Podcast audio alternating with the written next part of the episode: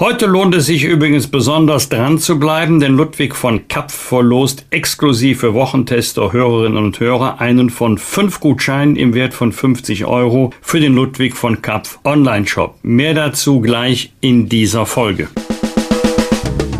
Was war? Was wird? Bosbach und Rach. Die Wochentester. Das Interview. Powered bei Redaktionsnetzwerk Deutschland und Kölner Stadtanzeiger. Und hier sind die Wochentester. Wolfgang Bosbach und Christian Rach. Hallo und herzlich willkommen, Christian Rach hier aus Hamburg. Hallo auch von Wolfgang Bosbach aus Bergisch Gladbach. Sie hören eine Interviewfolge der Wochentester mit Starökonom Hans-Werner Sinn. Warum wir alle ärmer werden, wie wir doch noch unseren Wohlstand retten können und wie er zur Wirtschaftskompetenz der Regierung und von Robert Habeck steht, jetzt in dieser Folge.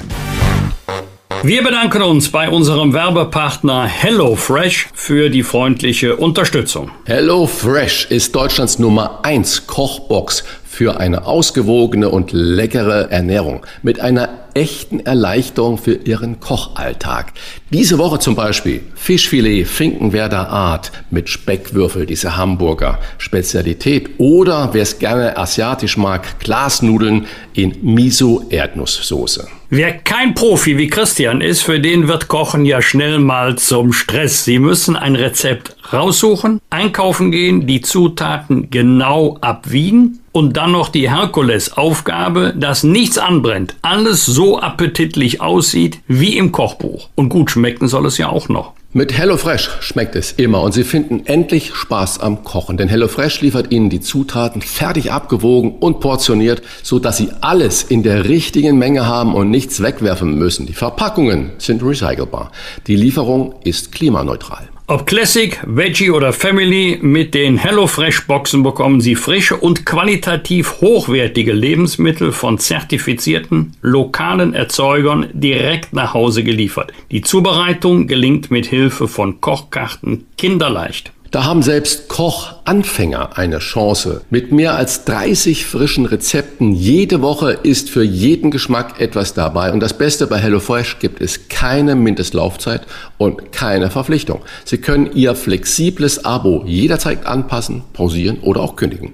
Probieren Sie die HelloFresh Kochboxen doch einfach mal aus mit dem Gutscheincode HF für HelloFresh, HF Wochentester sparen Sie in Deutschland und in Österreich bis zu 90 Euro auf die ersten vier Boxen. In der Schweiz sind es bis zu 140 Franken. Und die erste Box ist versandkostenfrei. Den Code HF Wochentester können Sie einlösen unter hellofresh.de slash podcast. Hier noch einmal der Gutscheincode HF Wochentester, alles in einem Wort. Die Internetadresse hellofresh.de slash podcast. Ich wünsche Ihnen einen guten Appetit mit HelloFresh. Heute zu Gast bei den Wochentestern Hans-Werner Sinn. Der Top-Ökonom sieht unseren Wohlstand in Gefahr und verrät, wie wir ihn doch noch retten können. Die wundersame Geldvermehrung, so heißt das aktuelle Buch von Professor Hans-Werner Sinn. Er war 17 Jahre Präsident des Münchner IFO-Instituts und warnt schon seit Jahren vor der Inflation. Kurz vor diesem Krisenwinter prognostiziert Deutschlands wohl bekanntester Ökonom, wir alle werden ärmer. Was können wir dagegen tun? Das fragen wir Hans-Werner Sinn. Herzlich willkommen. Ja, schönen guten Tag. Wenn ich das wüsste, ne? aber gut. Ja, da kommen wir gleich dazu. Lass uns zum Auftakt unseres Gesprächs bitte einmal ganz kurz gemeinsam in den Ausschnitt aus der ARD-Talkshow Maischberger reinhören. Zu Gast ist Bundeswirtschaftsminister Robert Habeck, der von Sandra Maischberger gefragt wird, ob er an eine Insolvenzwelle in diesem Winter glaubt. Hier Habecks Antwort. Ich kann mir vorstellen, dass ähm, bestimmte Branchen einfach erstmal aufhören zu produzieren, nicht insolvent werden. Man würde dann insolvent werden, wenn man mit der Arbeit immer größeres Minus macht. Ja, aber wie wollen Das- Sie denn kein größeres Minus machen, wenn Sie Leute bezahlen, aber nichts mehr verkaufen? Also wie soll man, also ich habe es nicht verstanden. Ja, ich weise Hört darauf auf hin, dass es nicht automatisch eine Insolvenzwelle geben, geben muss. Aber es kann sein, dass sich bestimmte Geschäfte nicht mehr rentieren und die dann eingestellt werden. Vielleicht werden sie später wieder aufgenommen. Das kann ja sein. Also das ist dann ja keine klassische Insolvenz. Der Kollege Fratscher ist ja jetzt unserem Bundeswirtschaftsminister schon mal beigesprungen und sagte, ja, so hat er das ja wohl gar nicht gemeint. Herr Sinn, ist dieses Land in einer der schwersten Krisen aller Zeiten bei einem Wirtschaftsminister Robert Habeck in guten Händen? Was ist da Ihre Einschätzung? Also ich will ja nicht parteipolitisch äh, agieren. Äh, Habeck macht unter den Grünen ja doch wirklich einen sehr pragmatischen Eindruck. Äh, das ist nicht das Thema, Habeck. Die Situation ist sehr, sehr schwierig. Die äh, Zeiten, die guten Zeiten sind vorbei. Äh, Deutschlands Wettbewerbsfähigkeit war schon mal besser. Dann äh, kam eine lange Krisenphase. Haben wir jetzt praktisch 13 Jahre Krise hier im Eurosystem durch die Finanzkrise angestoßen. Die Probleme, die sich da hier und dort auftaten in den Südländern, wurden mit Geld zugeschüttet. Dann kam Corona. Äh, die Probleme, die sich dann überall auftaten, wurden wieder mit Geld zugeschüttet. Geld, Geld, Geld. Das Geld haben sich die Staaten äh, durch Verschuldung geholt und die Schuldpapiere gingen auf dem Weg über die Banken an die EZB, die dafür für frisches Geld gedruckt hat. Letztlich haben wir also aus der Druckerpresse gelebt, jetzt schon jahrelang. Und äh, man kann sich nur wundern, dass die Inflation nicht durch diese wachsende Geldmenge schon früher gestiegen ist. Aber gut, früher blieb das Geld auf den Horten. Da liegt es jetzt immer noch bei den Banken. Die haben riesige Überschussbestände, äh, aber auch private Institutionen horten. Und jetzt äh, durch die Angebotsverknappung mit Corona weltweit Lieferengpässe, Quarantänemaßnahmen, Staus der Frachter, die nicht aus den Häfen rauskommen, haben wir eine ganz, ganz schwierige Situation, wo uns eine Rezession schon droht. Dazu kommt der Krieg, die Gasabschaltung, also das ist alles eine Gemengelage, die spricht doch für eine Rezession. Aber eine Rezession anderer Art als sonst. Es fehlt hier nicht an gesamtwirtschaftlicher Nachfrage, die ist ja viel zu groß, sonst gäbe es keine Inflation, sondern es fehlt jetzt am Angebot. Und das Angebot kann man äh, durch Wunschdenken nicht verbessern und auch nicht durch politische Maßnahmen, die man hier zur Verfügung hat.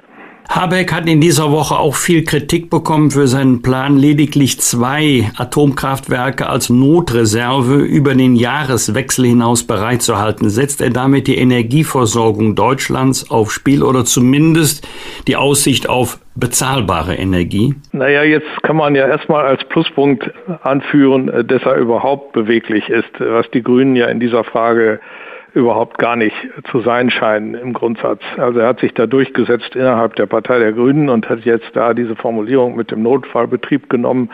Äh, das geht aber technisch gar nicht, wie wir wissen. Die Atomkraftwerke können sie zwar äh, rauf und runter fahren, also sie können sie runterfahren, wenn sie ganz oben sind, bei 100 Prozent, dann können sie sie auf die Hälfte runterfahren und sie können sie auch wieder hochfahren in äh, überschaubaren Zeiträumen und damit den regelbaren Strom bereitstellen, den die grüne Wind- und Sonnenenergie ja braucht, ohne die sie ja, den sie ja gar nicht existieren kann. Aber man kann die Atomkraftwerke nicht auf Null runterfahren sozusagen und mit einem roten Licht nur noch äh, betreiben, um dann sie hochzufahren. Das sind ganz gefährliche Experimente, die sollte man nun gerade in Krisenzeiten nicht machen.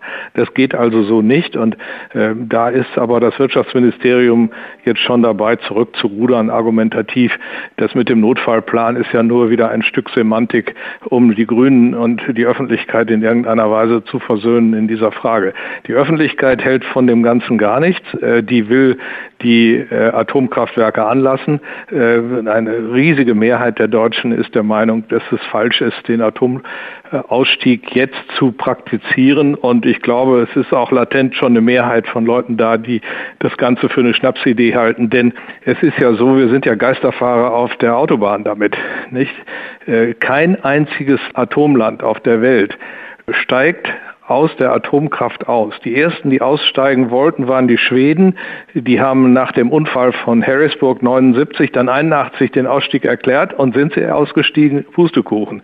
Sie sind dabei geblieben. Und 2016 hat sogar einen Grundsatzbeschluss aller Parteien gegeben, dass man äh, dieses Thema nicht mehr antastet, dass die Atomkraftwerke bestehen bleiben, dass sie repariert werden und äh, gegebenenfalls auch äh, ganz erneuert werden. Und so machen das alle Länder. Abgeschaltet werden alte Anlagen und äh, gebaut werden neue Anlagen und zwar viel, viel mehr jeweils als alte abgeschaltet werden. Also nicht in jedem, bei jedem einzelnen Land, aber in der Summe der Länder. Wir haben eine Renaissance der Atomkraft weltweit und Deutschland glaubt zum Teil also ein, einige Parteien in Deutschland glauben immer noch, äh, wir könnten das anders machen und bei uns äh, äh, seien die Gesetze der Physik irgendwie anders als in anderen Ländern.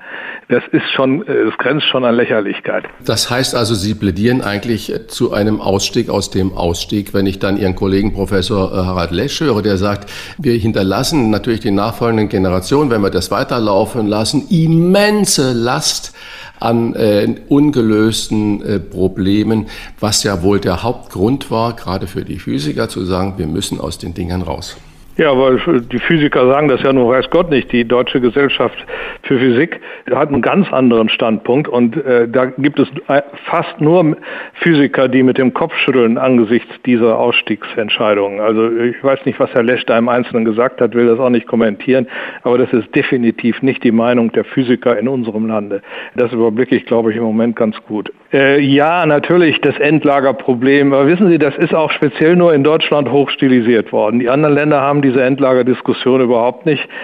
Dort äh, werden die abgebrannten Brennstoffe, das sind ja immer nur wenige Materialien, äh, gelagert äh, auf dem Gelände des Atomkraftwerks sollen zur Verfügung stehen, falls einmal das Uran knapp würde. Dann könnte man nämlich schnelle Brüter einsetzen und könnte da die Restmenge an Energie und Strahlung wieder rausholen und sinnvoll verwerten, sodass dann nur noch ein Sechstel äh, der Reststrahlung übrig bleibt. Und das sind wirklich minore Probleme für die Menschheit, wenn man das verbuddelt in der Erde, die strahlt sowieso alles strahlt um uns herum. Das ganze Leben ist im Strahlengewitter entstanden. Es ist ja nicht so, dass die Strahlung an sich was Unnatürliches ist. Wenn Sie mit der Erdwärme heizen, heizen Sie zu 45 Prozent mit radioaktiver Zerfallswärme. So what? Also diese semantische Überhöhung des Strahlungsthemas, äh, die führt, glaube ich, nirgendwo hin. Die Ampelkoalition hat in dieser Woche ein Jetzt kommt die Eigenwerbung. Wuchtiges Entlastungspaket vorgelegt, in dem sich vor allem die Mittelschicht, der Mittelstand nicht so richtig wiederfindet. Vieles sei noch sehr vage. Ist das Paket wirklich eine Wucht für unser Land oder ist es eine Unwucht? Vor allen Dingen für die energieintensiven Betriebe? Also es ist eine Unwucht, wenn man versucht, die Energiepreise zu subventionieren. Wir müssen ja Energie sparen. Also diesen ganzen Ansatz, hier mit Steuermitteln oder per Verschuldung aufgenommenen Mitteln irgendwelche Preise zu drücken, halte ich für grundlegend falsch. Es ist richtig, äh, dass wir eine Knappheit bei der Energie haben, also müssen die Preise steigen. Und wenn es dann soziale Verwerfungen gibt, gut, die muss man abfedern, aber nicht in Abhängigkeit vom Verbrauch. Wir haben ja weite Teile unseres Sozialsystems so gestrickt, dass die Leute an Energie verbrauchen können, was sie wollen und äh, die, die, die Kosten werden in voller Höhe übernommen. Nicht? Jeder Hartz-IV-Empfänger kriegt die laufenden Kosten erstattet. So darf man das nicht machen. Er kann eine Kompensation bekommen, aber unabhängig von seinem wirklichen Verbrauch. Das muss entkoppelt werden, sodass ein Anreiz besteht, äh, weniger zu verbrauchen. Also ich bin da sehr skeptisch. Richtig ist es, was die EU will, den Preis für Putin deckeln. Den muss man reduzieren. Deswegen schäumt er ja vor Wut aber man darf nicht den Preis für die Verbraucher deckeln. Die Verbraucher sollen weniger konsumieren, damit wir die Rationierung vermeiden können, die harte Rationierung. Denn die läuft schief, dann muss irgendein Bürokrat sagen, wer weniger Gas verbrauchen muss und mehr haben darf und so weiter. Das geht ja schief, der kann ja gar nicht wissen, wie schwierig die Situation vor Ort ist. Die Information hat er überhaupt nicht. Das Einzige, was da wirkt als äh, Reduktionsmechanismus für den Verbrauch, sind steigende Preise. Und diese steigenden Preise, ich wiederhole, es können kompensiert werden, aber nicht im Einzelfall. Das müssen praktisch, wir sagen Lampsam, also festgedeckelte Beträge sein, die an die entsprechenden Bevölkerungsschichten gehen. Und wenn sie dann wegen der hohen Preise sparen, dann haben sie das zusätzlich äh, also als äh, Realeinkommensgewinn. So muss man das machen. Aber ich sehe nicht, also dass das muss, so gemacht wird. Ich darf an dieser Stelle mal eben einhaken in dem von Ihnen gerade erwähnten Kontext. Mir ist ein Fall bekannt, das ist jetzt ganz authentisch, ein Betrieb, der sehr energieintensive Produktion angewiesen ist, da geht's gar nicht mehr um die Reduzierung, da geht's gar nicht mehr um den Preis, weil der die Nachricht von seinem Gasversorger bekommen hat, ab dem 1. Januar gibt es überhaupt kein Gas mehr. Mehr als null geht ja nicht. Rechnen Sie damit, dass es noch mehr dieser Fälle geben wird? Ich kann mir nicht vorstellen, dass ein Gasversorger diese Nachricht nur einem einzigen Kunden schickt, wenn auch einem Großverbraucher. Das ist genau das Beispiel, was ich meine. Da wird also angeordnet, dass jemand weniger Gas verbraucht. Das geht bei bestimmten Produktionsprozessen gar nicht, dann können Sie die gleich zumachen. Wenn Sie jetzt äh, einer Zinkerei zum Beispiel die Metalle verzinkt gegen Rost, äh, das Gas äh, halbieren, ja, dann können die die Geräte nicht, diese Zinkmengen nicht mehr heiß halten und äh, dann erstarrt der Block und äh, dann ist die ganze Anlage kaputt. Also das ist ja unmöglich, äh, solch ein Vorgehen äh, gut zu heißen. Rationierungen sind etwas für eine Zentralverwaltungswirtschaft kommunistischer Art, aber doch nicht für eine Marktwirtschaft. Die Marktwirtschaft muss mit Preisen arbeiten, weil nur ein Preisanstieg eine wohl austarierte Reduktion der Verbrauchsmengen induziert, je nach Schwierigkeiten und Möglichkeiten vor Ort äh, in einer Feinheit und Genauigkeit, wie das äh, der Bürokrat niemals erreichen kann. Also muss die Devise sein, die Verbraucher müssen höhere Preise zahlen, Putin muss einen kleineren Preis kriegen. Man kann eine Schere eröffnen, wie das ja auch von Ökonomen vorgeschlagen wurde, durch einen Importzoll speziell auf russisches Gas. Das würde diese Doppelfunktion schon erfüllen, dass der Produzentenpreis und der Verbraucherpreis auseinanderfallen ausfallen. Und wenn es dann soziale Härten gibt, muss man sie abfedern durch Festbeträge, die an die entsprechenden Bevölkerungsschichten unabhängig von ihrem Verbrauch zurückfließen. Aber Sie haben gerade auch gesagt, dass natürlich die Hartz-IV-Empfänger überhaupt keinen Anreiz haben, Energie äh, einsparen zu müssen, weil es sowieso übernommen wird. Und wenn ich jetzt Meldungen höre von den ersten Pflegeheimen, ähm, dass ein äh, Zimmer im Monat über 1000 Euro an Zusatzleistungen von den Bewohnern, Bewohnerinnen selbst getragen werden muss. Also Preissteigerung pro Person 1000 Euro im Monat. Und wenn man dann sieht, Stahlwerk äh, ArcelorMittal in Hamburg hat Produktionsstilllegung angeordnet. Das, was Wolfgang Bosbach gerade gesagt hat, äh, ist auch ein gutes Beispiel. Oder dass viele Bäckereien schon sagen, uns geht jetzt bald das Licht aus. Wie sollen die denn mit diesem Marktmechanismus, wie Sie es ja gerade sehr plausibel beschrieben haben, wie sollen die denn damit umgehen? Weil der Bäcker kann nicht unendlich mehr Geld für das Brötchen nehmen. Wie soll das funktionieren? Ja gut, also der, der Mechanismus ist dann der, er muss dann mehr Geld für das Brötchen nehmen. Die Leute äh, kaufen entweder die Brötchen dann trotzdem oder sie lassen es bleiben. Aber das ist jedenfalls dann eine flexible Entscheidung. Während wenn sie dem Bäcker das Gas abstellen, dann kann er gar keine Brötchen mehr machen. Das ist doch äh, der schlimmere Weg. Mhm, aber da war gerade in der Karikatur Dame in der Metzgerei am Dresen und dann sagt sie, was, 82 Euro für 100 Gramm? Salami und dann sagt der Metzger hin dran, naja, wir haben unseren Strompreis an den Wurst- und Gaspreis gekoppelt. Äh, das heißt, das funktioniert ja natürlich nicht in, in äh, der Realität. Das heißt, dann kann der Bäcker doch gleich zuschließen oder der Metzger. Das ist eine Karikatur gewesen, ne? Ja, ja, sicher, aber das ist der Preismechanismus. Der hat Deutschland den Wohlstand gebracht. Denken Sie mal an Ludwig Erhard. Äh, davor waren die Preise ja auch rationiert. Die Schaufenster waren leer. Es gab gar nichts mit regulierten Preisen. Und dann hat er die Preise freigegeben gegen den Willen der Amerikaner, äh, noch kurz vor der Gründung der Bundesrepublik. Und siehe da, plötzlich waren die Waren da. Also äh, das ist ja das Geheimnis unserer Wirtschaftsordnung, dass diese Feinsteuerung von Verbrauch und Angebot über die Preise äh, niemals angetastet werden darf. Und wenn sie angetastet wird, kommen wir in ein riesen Tohuwabo, das überhaupt nicht mehr funktioniert. Die Knappheit, die ist ja nun mal da. Äh, wenn Putin das Gas abstellt, ist das Gas weg. Dann können wir also versuchen, Flüssiggas über die Terminals in Frankreich reinzuholen äh, und vielleicht auch dann das eine oder andere selber erstellen. Da sollten ja äh, Tankschiffe bei Wilhelmshaven und anderswo äh, angegliedert, äh, angegliedert werden, die da Flüssiggas in das Netz einspeisen können.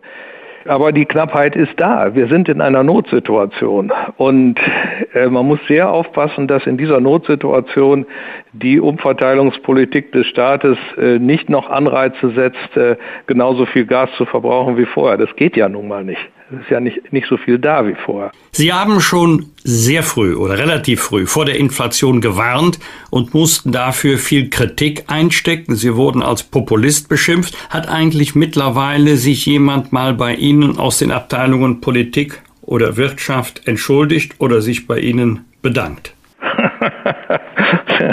ja, das gibt's nur im Märchen. Nee, das nicht. Aber äh, man übernimmt jetzt meine Argumente und das ist also, wenn auch mit äh, ein, zwei Jahren Verzögerung und das ist ja auch äh, ein netter Zug. Ja.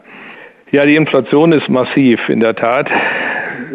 Wir äh, steuern auf zweistellige Inflationsraten hin in diesem Herbst. Im Sommer hat man das ja noch gedeckelt mit dem 9-Euro-Ticket, was im Grunde äh, auch pervers war, weil es also äh, die Menschen in äh, Ansteckkammern äh, beweglicher Art zusammengepfercht hat, wo sie dann also noch ihren restlichen Schub an natürlicher Corona-Impfung gekriegt haben. Es war verheerend eigentlich. Gut, der Effekt, ich bin sarkastisch, der Effekt ist weg.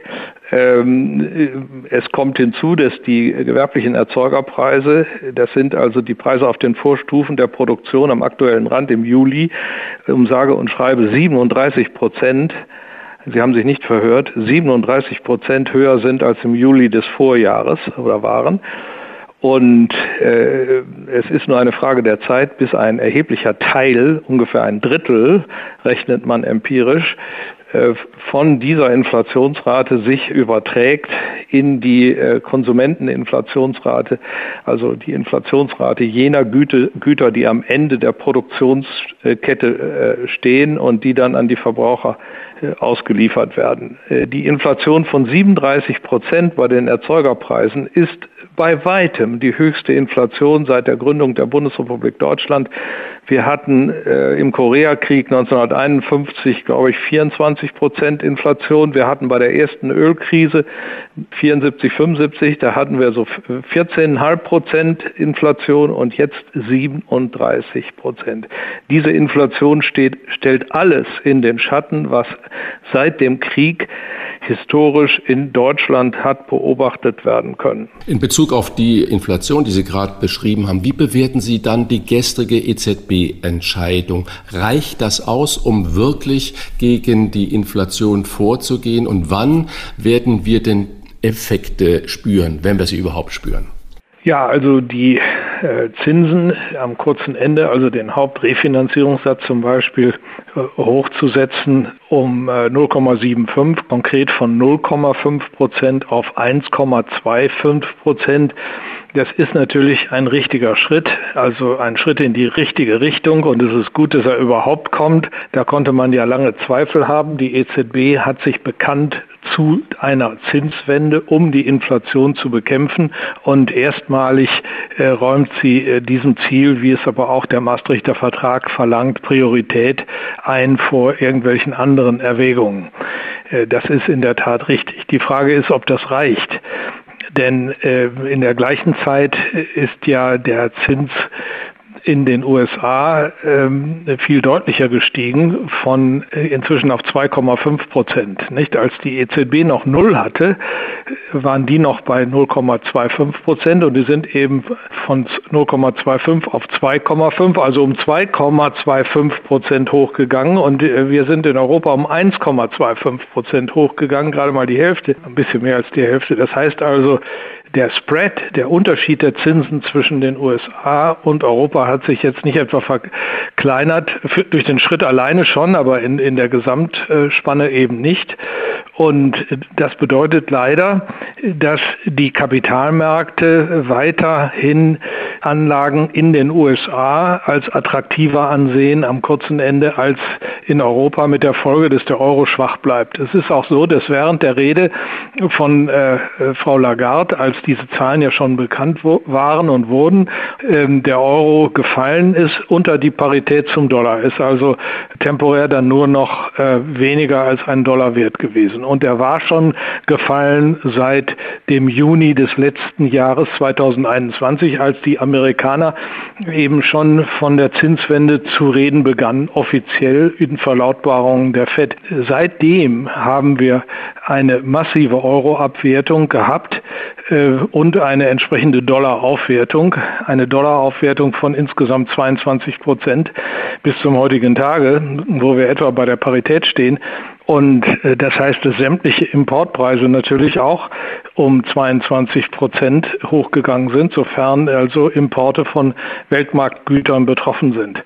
Äh, das ist äh, auch die Energie. Nicht? Das ist natürlich der Ölpreis, der entsprechend durch die zögerliche Zinsanpassung der EZB um diesen Betrag gestiegen ist.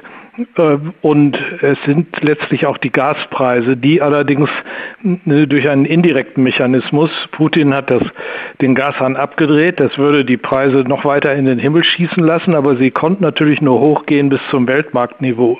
Nur was das Weltmarktniveau ist, das hängt vom Wechselkurs ab. Und den Wechselkurs hat die EZB so verschlechtert, dass eben 20 Prozent plus äh, gegenüber einer äh, Politik herausgekommen sind, wo sie den Amerikanern bei der Zinswende gefolgt wäre. Also diese zögerliche Anpassung ist ein Teil der Erklärung der deutschen Inflation und auch der Energiepreisinflation. Und welche Alternative hätte die EZB zu der getroffenen Entscheidung gehabt? Naja, sie hätte die Möglichkeit gehabt, jetzt äh, die Lücke zu den USA zu schließen und äh, sie hätte ja theoretisch bis auf 2,5 Prozent Zinsen hochgehen können statt 1,25.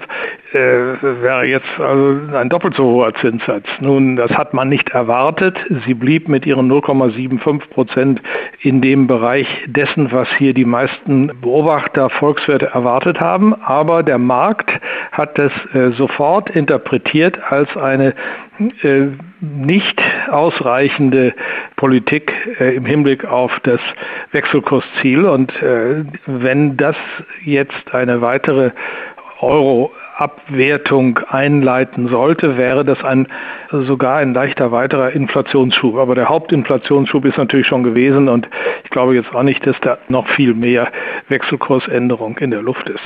Wir alle werden ärmer, das prognostizieren Sie für die Zukunft. Woran machen Sie das fest? Ist das nur eine Frage der Inflation oder auch der Deindustrialisierung? Ja, auch. Also äh, da gibt es verschiedene Effekte. Ähm, äh, langfristig äh, haben wir ja ein Riesenproblem äh, mit dem demografischen Wandel. Die Babyboomer sind 58 Jahre alt und wollen in wenigen Jahren in die Rente. Sie wollen aufhören zu produzieren, aber konsumieren wollen sie weiter. Nun, wenn nicht produziert wird, kann auch, äh, ist das auch eine Einschränkung des Wohlstands. Das ist ein massives Problem, unter dem der, äh, alle staatlichen Instanzen und letztlich auch die Bürger leiden werden. So viel Immigration können wir gar nicht haben und wollen wir wohl auch nicht haben äh, um das irgendwie auszugleichen. Äh, dann haben wir aber weitere äh, hausgemachte Probleme. Dürfen Sie nicht vergessen, bitte, wir haben seit 2018 eine Rezession der deutschen Industrieproduktion. Und zwar ist die rückgängig ähm, unabhängig von Corona, also eigentlich in einer Zeit, wo es anderswo prächtig lief. Nehmen Sie mal die Schweiz. Äh, Deutschland hatte äh, von dem Lehmann-Krisenjahr 2008 bis 2017 äh, äh, fast eine ähnliche Entwicklung äh, wie die Schweiz bei der Industrieproduktion. Es ging also mit nach der Krise dann ganz gut hoch in, in den beiden Ländern. Die beiden Länder haben sich besser äh, geschlagen als der Rest der EU. Äh, seitdem ist aber bei uns der Wurm drin. Während die Schweiz munter abgaloppiert nach oben, äh, haben wir mit unserer Automobilindustrie ein Problem. Der Fahrzeugbau hat sich halbiert, und zwar unabhängig von Corona. Corona der Corona-Effekt ist schon wieder weg.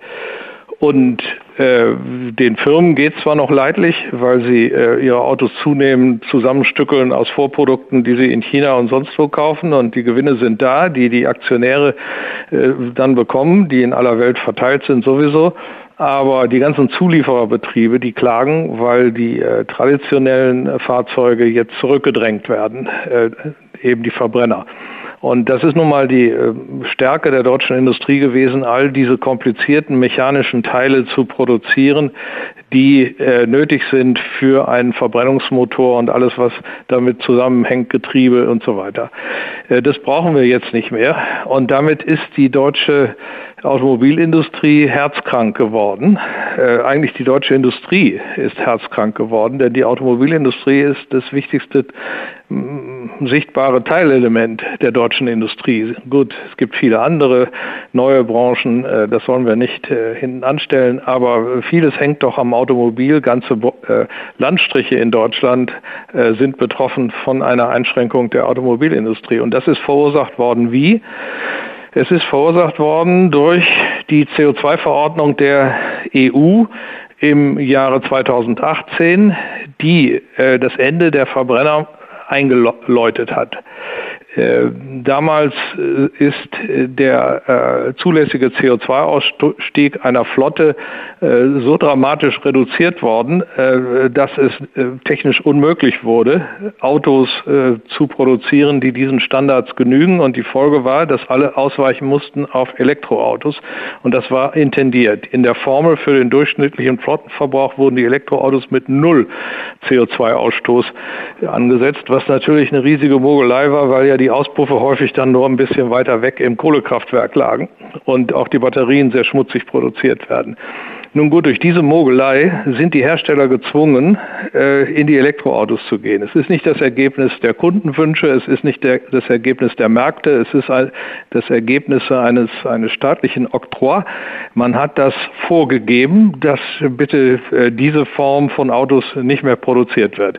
Und inzwischen ist ja auch vom EU-Parlament das äh, Verbrennerverbot an sich hier beschlossen worden, das Mitte der 30er Jahre dann schon realisiert realisiert werden soll.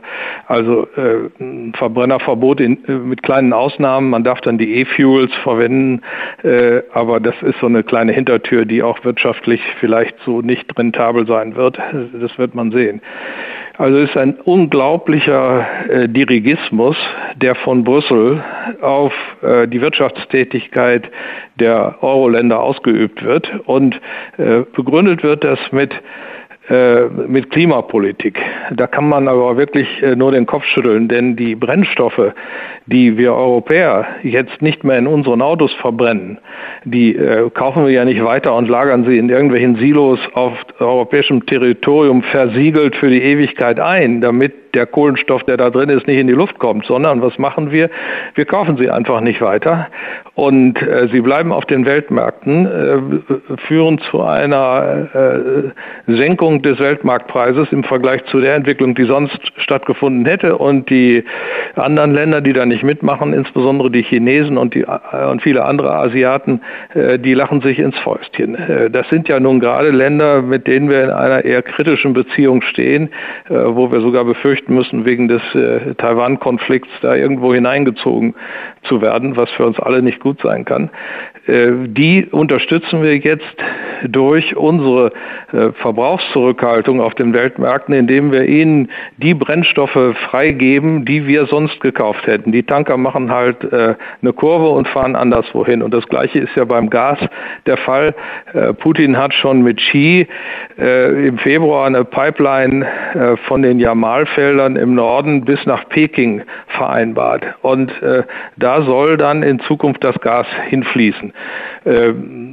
Putin kommt ja offenbar mit äh, doch flexibler mit diesen ganzen westlichen Rationierungen da zurecht, als viele gedacht haben. Er verkauft das Gas dahin. Nun können Sie sagen, das dauert aber noch Jahre, bis die Pipeline fertig ist. Verkaufen kann er das Gas aber schon heute, denn das sind langfristige Lieferverträge, die von den Chinesen gerne kreditiert werden.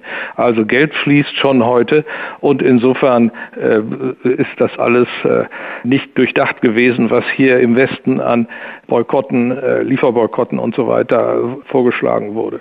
So geht das eben nicht. Man kann keine unilaterale Klimapolitik machen. Bei allen Brennstoffen, die gehandelt werden auf den Weltmärkten, gilt dieses Prinzip. Äh, da nützt es nichts, wenn ein äh, kleinerer Teil der Welt einfach die Nachfrage einschränkt. Er gibt die Brennstoffe für seine Rivalen, für die anderen dann frei und es wird genauso viel verbrannt wie vorher. Und dass es wirklich genauso viel ist und nicht nur etwa so viel, äh, das kann man sogar empirisch belegen, äh, wenn man nämlich sieht, dass ungeachtet der äh, ganzen ähm, ungleichmäßigen Konjunkturentwicklungen der Welt, äh, die äh, zu Preisausschlägen nach oben und nach unten führten, die Extraktionsmengen seit 40 Jahren einem linearen, wirklich fast exakt linearen Trend folgte, den die OPEC da eingeschlagen hat. Und erst die Corona-Epidemie hat das erste Mal zu einem Einbruch der äh, Ölproduktion geführt, weil die äh, OPEC-Länder äh, den Preisverfall ins Bodenlose, der durch Corona induziert worden war, abbremsen wollten. Und dann ergab sich ja dann sogar das Gegenteil, dass anschließend sofort die Preise wieder in den Himmel schossen lassen. Und dann haben die sich gedacht, auch so schlecht ist das nicht. Jetzt äh, erlösen wir genauso viel mit weniger Mengen als vorher. Äh, was das zeigt, ist nur weltweit koordinierte Maßnahmen. Und Corona ist nun mal ein natürliches Experiment, das uns zeigt, wie die Märkte reagieren koordinierte Maßnahmen zur Verminderung des, des äh, Verbrauchs fossiler Brennstoffe sind in der Lage, den CO2-Ausstoß in die Atmosphäre zu verringern. Unilaterale Maßnahmen äh, äh der Europäer, die für 8,7 Prozent, äh, nein, für 8 Prozent ungefähr des äh, CO2-Ausstoßes der Welt stehen, die bringen für sich nichts. Und Deutschland schon gar nicht. Wir haben 1,7 Prozent des CO2-Ausstoßes der Welt.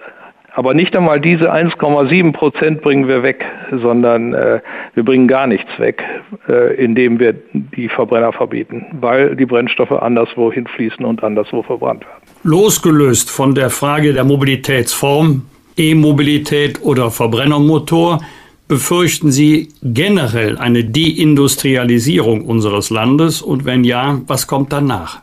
Also befürchten kann man äh, vieles. Ich hoffe auf die Ingenieurkunst, dass man auch in diesem neuen Regulierungsrahmen sich irgendwie noch durchsetzt. Nur, äh, es wird schwierig. Ich sehe am Horizont äh, auch Taiwan als Konflikt. Wenn die Amerikaner jetzt uns zwingen, den Handel mit China zu beschränken, na dann Gott bewahre. Und ich sehe in Deutschland so viele moralisierende Stimmen, äh, die also meinen, Handelspolitik sollte man in den Dienst einer moralischen Verbesserung der Welt stellen, äh, dass mir Angst und Bange wird. Äh, denn das können wir ja gar nicht, nicht? Wir haben es gibt in der Statistik 600 äh, Produktgruppen, wo die Importe äh, an Zwischenprodukten aus China über 50 Prozent äh, des deutschen äh, Gesamtimports aus aller Welt sind. Wir sind und bei vielen Produktgruppen ist es 80, 85, 90 Prozent mit wichtigen Materialien und auch Zwischenprodukten anderer Art, komplizierteren Zwischenprodukten, wo wir abhängig sind von China. Wir können gar nicht diesen Kurs wählen, aber ich sehe starke Kräfte, die also auch hier auf eine Handelsunterbrechung hindeuten. Und äh, da kann ich nur sagen, Gott bewahre. Wenn man damit fortfährt mit dieser Politik, äh, dann äh, schädigt man den deutschen Standort massiv. Bedeutet eigentlich, äh, dass Sie mit einem dauerhaften Wohlstandsverlust rechnen, wenn diese Politik so weitergeht? Ja, äh, ja, das äh, tue ich. Also die Klimapolitik insbesondere würde ja, wenn man sie so macht, wie sie beschlossen ist, äh, eine Deindustrialisierung schon bedeuten. Also machen wir uns nichts vor. Äh, wir hatten seit 1990, man rechnet ja immer auf dieser Basis, einen Rückgang des CO2-Ausstoßes um 40 Prozent in Deutschland. Und äh, das waren 32 Jahre. Und jetzt hat die deutsche Regierung gegenüber der EU versprochen und sich festgelegt, äh, in weiteren 23 Jahren bis 2045 äh, äh, den CO2-Ausstoß auf Null zu reduzieren. Also 40 Einheiten des Wertes von 1960 Prozenteinheiten haben wir schon und 60 in 32 Jahren und 60 sollen in 23 Jahren folgen. Das ist doch eine Utopie, die überhaupt nicht geht. Äh, da muss ich jetzt nicht lange rechnen, das äh, muss jedem klar sein. Die low-hanging fruits, die einfachen Möglichkeiten, die sind ja ausgeschöpft. Es wird immer schwieriger, auf fossile Energie zu verzichten. Und solche apodiktischen äh, Festlegungen von Politikern, die zum Teil noch nicht einmal irgendwas mit wirtschaftlichen Kenntnissen vorzuweisen haben und auch keine Physiker oder Ingenieure sind, die, die da stattgefunden haben, äh, die sind äh, äußerst problematisch. Man kann auch nicht langfristig die Wähler binden durch eine solche Festlegung bis 2045. Die Politiker sind doch gar nicht für das Jahr 2045 gewählt, die diese Entscheidungen getroffen haben, sondern man muss doch da mehr Flexibilität haben, um äh, das Unglück, das sonst drohen würde, wenn man das so realisiert, noch abzuwenden. Sie haben vorhin zumindest am Rande erwähnt, Sie befürchten eine zweistellige Inflation, die in Kürze auf uns zukommen könnte. Zweistellig ist ja jetzt von 10 bis 99. Wagen Sie eine Prognose, wann und in welcher Höhe die Inflationsrate noch weiter ansteigen könnte? Naja, also ich habe schon im Frühjahr äh, aufgrund der Entwicklung der Erzeugerpreise gemeint, äh, dass wir jetzt äh, auf 12 Prozent Inflation äh, zusteuern. Aber das ist natürlich eine extrem unsichere Zahl. Äh, es, es, kann weniger sein, es kann mehr sein. Aber das ist einmal rechnerisch der Bereich, an den ich denken würde, wenn ich eine Regression, eine ökonometrische Regression mache zwischen äh, den Erzeugerpreisen äh, der Vergangenheit, also der, der, Inflation der Erzeugerpreise und der Inflation der Konsumentenpreise. Das übertrug sich immer so um ein Drittel mit einer Verzögerung von ein paar Monaten. Wir bedanken uns für diese wertvolle Einschätzung bei Hans-Werner Sinn. Wer das Thema vertiefen möchte, den empfehlen wir das aktuelle Buch von Hans-Werner Sinn mit dem Titel Die wundersame Geldvermehrung, Staatsverschuldung, Negativzinsen, Inflation. Herzlichen Dank, Herr Sinn. Gerne.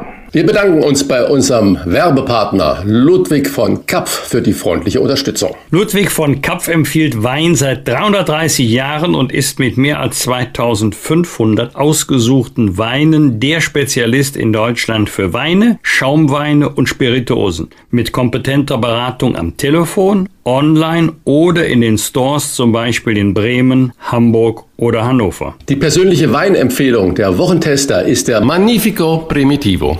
Das ist gerade der Wein. Ich habe ihn gemeinsam mit meiner Frau probiert und kam zu dem Urteil, der schmeckt ja richtig gut. Das ist zwar ein süditalienischer Wein mit richtig fettem Inhalt, aber der Alkohol ist schön eingebunden. Man kann ihn wunderbar auf der Terrasse trinken zu einem herrlichen italienischen Essen oder auch was geschmorten. Mein Tipp, Trinken Sie diesen Rotwein nicht zu warm, sondern leicht temperiert, zum Beispiel mit 16 Grad. Ich wäre eher für 17 Grad, aber 16 Grad scheint mir eine gute Empfehlung zu sein. Wolfgang, du hast den Magnifico Primitivo auch getrunken. Dein Urteil? Also nicht nur probiert, wie man das so landläufig tut, einmal auf der Zunge zergehen lassen, sondern er hat mir, das ist wahrscheinlich jetzt kein fachmännischer Ausdruck, wie du ihn benutzen würdest, Christian, er hat mir richtig gut geschmeckt. Für mich verlängert er auch etwas den Sommer, wenn jetzt der Herbst kommt. Und als ehemaliger Supermarktleiter finde ich auch, dass der Wein ein hervorragendes Preis-Leistungs-Verhältnis hat. Eine kleine Herkunftskunde. Der Magnifico Primitivo wird aus edelsten Trauben hergestellt, die im äußersten Südosten Italiens wachsen, am Hacken des italienischen Stiefels. Dort liegt die Halbinsel Salento. Immer noch ein Geheimtipp für guten Wein. Wenn nun auch Sie sagen, diesen Geheimtipp muss ich unbedingt probieren, dann bestellen Sie doch bei Ludwig von Kapf sechs Flaschen des 2021er Magnifico Primitivo zum Preise von nur 39,90 Euro.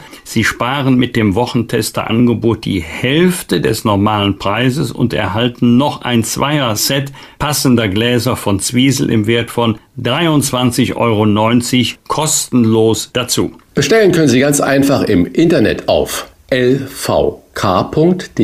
slash Wochentester. LVK kleingeschrieben steht für Ludwig von Kapf.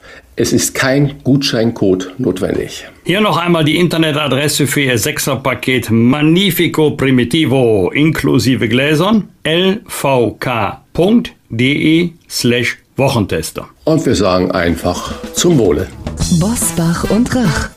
Die Wochentester. Deutschlands Politik-Personality-Podcast können Sie auf vielen Wegen hören. Im Internet unter diewochentester.de und überall, wo es Podcasts gibt. Über Smart Speaker wie Alexa. Sagen Sie dazu einfach Alexa, spiele die aktuelle Folge des Podcasts Bosbach und Rach, die Wochentester. Das funktioniert auch mit der Radio-App TuneIn und über Apple Podcasts, Spotify, Amazon Music, Podimo, Audio Now und viele andere Podcast-Apps. Im Auto können Sie uns darüber auch mit Apple CarPlay und Android Auto hören. Und selbstverständlich hören Sie die Wochentester auch über die Nachrichten-App des RND. Kostenlos erhältlich in jedem App Store. Bosbach und Rach, die Wochentester. Jeden Freitag ab 7 Uhr. Wir freuen uns auf Sie. Wir bedanken uns bei unserem Werbepartner Ludwig von Kapp für die freundliche Unterstützung und Ihre Gewinnchance. Denn Sie können unter lvk.de slash Wochentester nicht nur den Magnifico Primitivo zum Vorteilspreis bestellen, Sie können dort auch einen von fünf Gutscheinen im Wert von jeweils 50 Euro für den Ludwig von Kapp Online-Shop gewinnen. Gehen Sie dazu einfach auf lvk.de de slash Wochentester und mit etwas Glück gehört Ihnen schon bald einer dieser Gutscheine. Mitmachen können Sie übrigens bis zum 31. Oktober 2022. Und jetzt viel Glück. Das wünsche ich Ihnen für das Wochentester Gewinnspiel. Es wird veranstaltet von Ludwig von Kapf, Ihrem Weinhändler und Versand mit einer Erfahrung von 330 Jahren. Bosbach und Rach. Im Internet diewochentester.de das waren die Wochentester, das Interview mit Unterstützung vom Kölner Stadtanzeiger und dem Redaktionsnetzwerk Deutschland. Wenn Sie Kritik, Lob oder einfach nur eine Anregung für unseren Podcast haben, schreiben Sie uns auf unserer Internet- und auf unserer Facebook-Seite. Fragen gerne per Mail an kontakt@diewochentester.de und wenn Sie uns auf einer der Podcast-Plattformen abonnieren und liken, freuen wir uns ganz besonders. Und hören können Sie uns ab sofort auch über die neue RND-App und Smart Speaker wie Alexa einfach mal ausprobieren. Danke für Ihre Zeit. Die neue reguläre Folge hören Sie am Freitag um 7 Uhr. Was war? Was wird? Wolfgang Bosbach und Christian Rach sind die Wochentester. Ein Maßgenau Podcast. Powered bei Redaktionsnetzwerk Deutschland und Kölner Stadtanzeiger.